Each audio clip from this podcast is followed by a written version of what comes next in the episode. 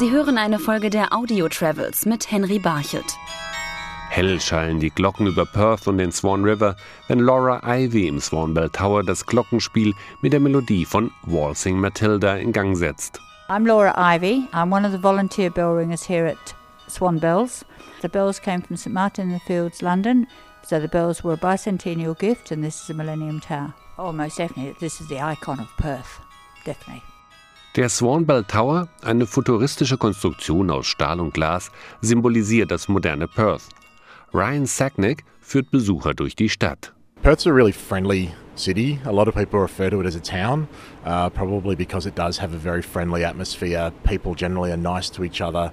Um, it's relaxed and it does have the feel of a big country town, although that's changing dramatically at the moment and it's developing into a real boutique style of city with a lot of change happening at the moment. Lebenswert macht die Stadt ihre Nähe zum Meer, so Nolene Pearson vom örtlichen Fremdenverkehrsamt. The main suburbs and um, most of the settlement of the residents is along a massive coastal strip, which is 119 kilometres of beautiful, pristine coastline with the Indian Ocean. An den Stränden rund um Perth gingen auch die ersten Siedler Westaustraliens an Land, so der Fotograf und Historiker Roel Lopez. In 1829 ist der Captain Fremantle hier unten auf dem Baders Beach, wie wir es nennen, angekommen. Die ersten Berichte, die wir gelesen haben, war, dass es alles nur Sand war und leer und viel Wind. Und es gab sogar englische Kinder, die gemeint haben, dadurch, dass die Sonne auf dem Sand geschienen hat, dass es hier geschneit hat, weil es so weiß war. Doch auch um die jüngere Geschichte kümmert sich Perth. So versucht man längst vergessene Straßenzüge neu zu beleben, erklärt Ryan Sacknick. The Forgotten Spaces was all about finding areas of the city that naturally are forgotten. For instance, laneways, second stories, basements, identifying them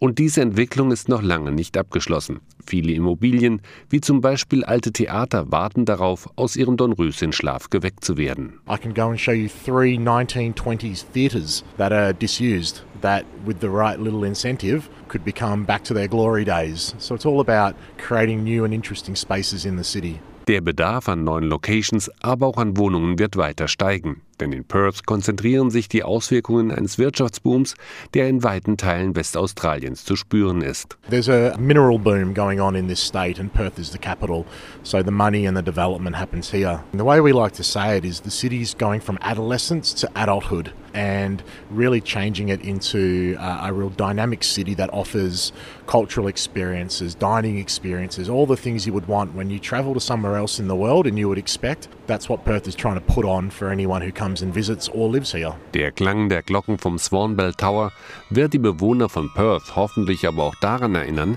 dass nicht nur Geld eine lebenswerte Stadt ausmacht. Sie hörten eine Folge der Audio Travels mit Henry Barchet.